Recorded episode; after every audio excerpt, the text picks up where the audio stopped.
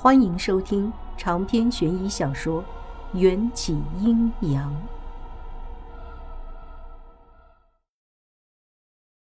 张雨欣说到这儿，眼神突然闪躲，支支吾吾的说不下去。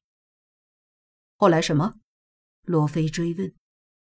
张雨欣惊慌的捂住嘴巴，豆大的眼泪扑簌簌的往下落。后来。我莫名其妙的就觉得身心愉悦，好像这辈子都没有那么开心过，笑得脸都抽筋儿了。等我清醒过来，才知道王子他们已经跳楼死了。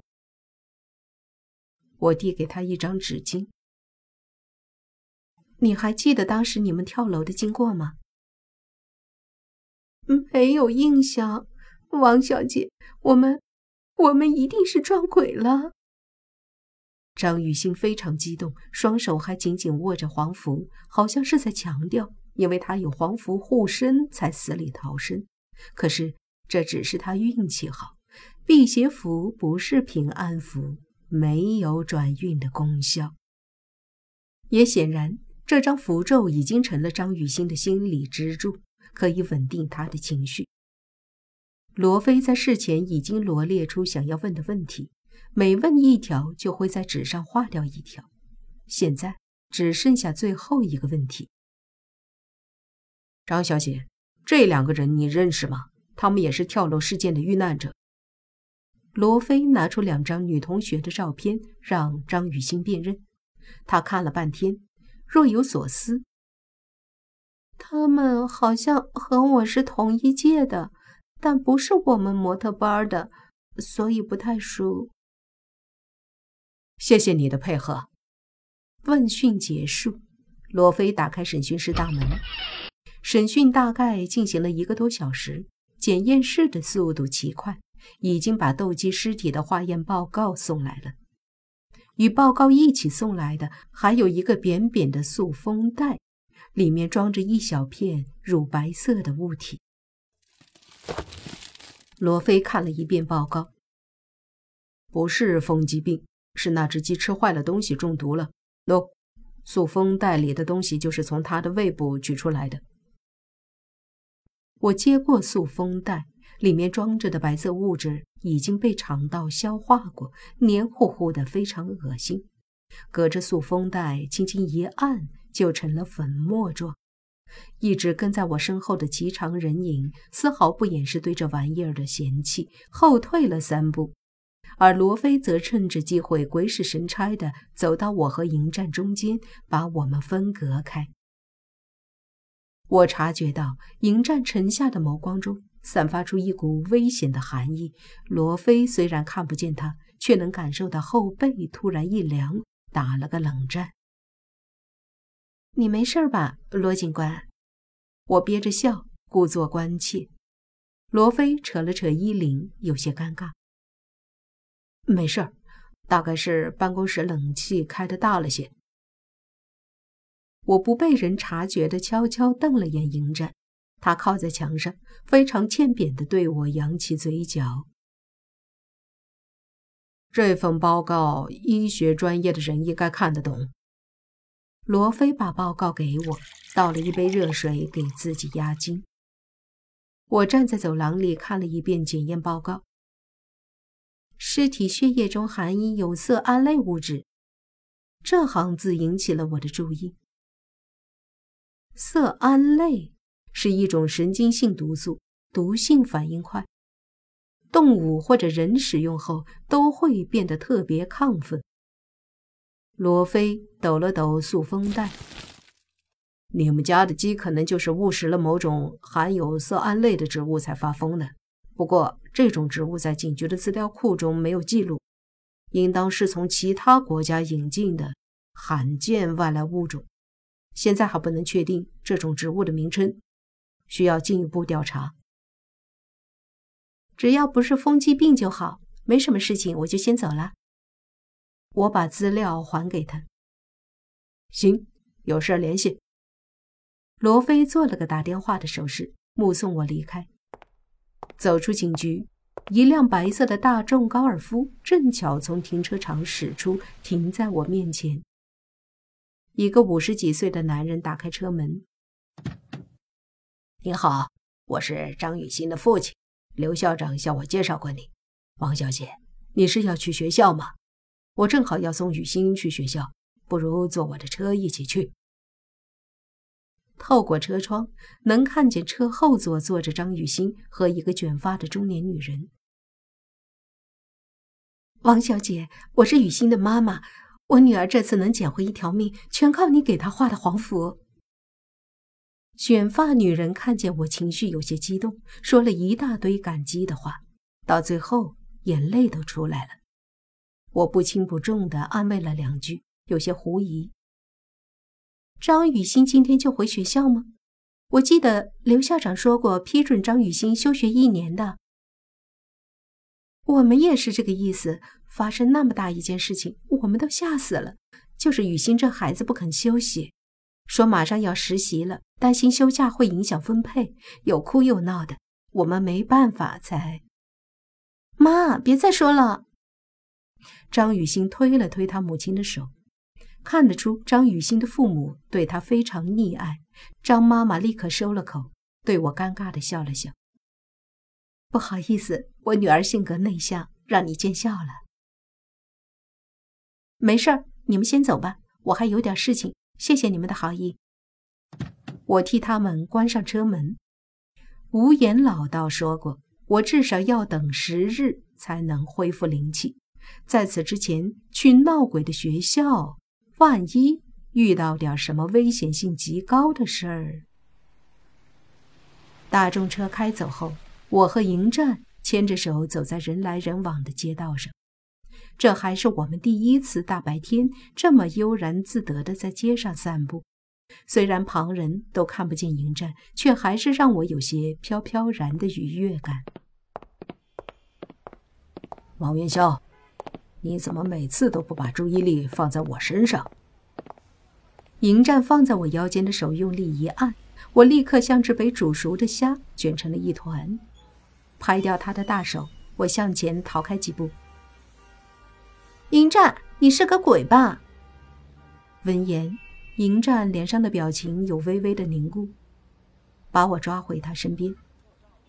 明知故问。那么，如果你想要害死一个人，但是没成功，下次你再见到这个人，会不会再害他一次？迎战被我追问的有点不耐烦。为夫才不会犯这种低级错误。这么说，你一定会害死他喽？对。他对我邪魅一笑，我心中立刻响起了警报。张雨欣已经回到学校，不出意外，上次害她的女鬼今晚一定还会再去找她。想到这儿，我一点压马路的心思都没了，拔腿就往模特学校跑。迎战优雅地飘在我身后，墨色的发丝如丝绸般荡在空中。你确定要抛下你的夫君去找别人？你可以和我一起去呀。我没兴趣做这种无聊的事情。迎战冷哼，眼底淌过意义不明的光泽。我被气得胸闷。救人怎么能说是无聊的事情？被我吼到的路人像看神经病一样看着我，警惕地走开了。我这才后知后觉。迎战已经离开，他生气了。我搭了辆出租赶到学校，有些后悔，刚才没搭张雨欣家的顺风车。听说我晚上要留守学校，刘校长表示大力支持，特意给我准备了一间能看见废弃教学楼的宿舍，方便我行动。之后，我就趴在窗台上，监视着对面的废弃教学楼。时间一分一秒的过去，我先享用了校长命人送来的晚餐，在吃完了宵夜，对面的那栋废弃教学楼还是没有动静死一般的寂静笼罩在这个阴森森的楼顶，就连这个校园都变得萧瑟起来。就在我差点要等到睡着的时候，一个小小的黑影如同鬼魅一般出现在我的视线中。定睛一看，来者穿着一套黑色的连帽卫衣，猫着腰，脚步轻盈，体态纤瘦，手里还拿着一个水桶。再看这个人的脚下，一条被拉长的倒影歪歪扭扭地印在地面上。虽然这人用宽大的帽檐儿遮住了脸，但我还是可以确定，黑衣人应该是一个女人。这人在楼下东张西望了好一会儿，确定四下无人，把水桶里的东西泼在草地上。乍一看，就好像在给废弃宿舍楼下的草坪浇水似的。谁会大半夜不睡觉跑来这个闹鬼的房子前面浇水啊？我狐疑极了，跑下楼想去看个究竟。周围过于安静，我下楼时候发出的脚步声变成了一道道放大的回音，惊动了那个正在泼水的黑衣人。但他没有离开，反而加快了泼水的动作。我奔跑到他身后，黑衣人已经把水桶里倒空，空气中弥漫着一种刺鼻的汽油味。让我突然大惊，我从后一把抓住黑衣人的衣服，却为时已晚。一个跳动的火光，咔一声出现在漆黑的夜里。黑衣人把点燃的打火机扔在地上，点燃了我们脚下这片满是汽油的草地。火焰瞬间照亮了周围的一切，也包括那人藏在帽子下面的惨白的脸孔。张雨欣，怎么会是你？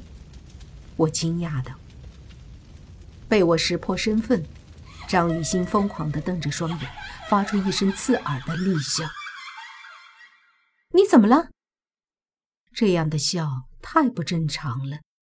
就在我愣住的半秒，张雨欣发现了逃跑的机会，一眨眼竟被他逃进了那栋闹鬼的废弃宿舍楼。你不能进去！我用力叫的。回应我的依然还是一串串诡异的尖笑，我急得冷汗都冒了出来。张雨欣现在的模样像极了在监控视频中看见她时的样子，她好像又被鬼附身了。我不能让她跑到楼顶，在不能画符的情况下，我急中生智，抡起草地上的那只空水桶，狠狠地砸在张雨欣的后脑勺。张雨欣发出一声痛苦的尖叫，昏倒在楼梯上。我及时接住他，把他背出废弃的教学楼。另一边，发现着火后，刘校长带着七八个保安火急火燎地赶过来。没事儿，他只是昏过去了。我把张雨欣交给保安。火烧得很快，不足一分钟就烧光了整片草地。王小姐，这火是怎么回事？刘校长不安地问：“火是张雨欣放的，可能是想要烧毁什么东西吧？”我检查了一圈被烧焦的区域，除了一些植物的灰烬，再找不出其他物质。张雨欣到底想要烧毁什么？又或者说，附身在她身上的女鬼想要烧毁什么？长篇悬疑小说。缘起阴阳，本集结束，请关注主播，又见菲儿，精彩继续。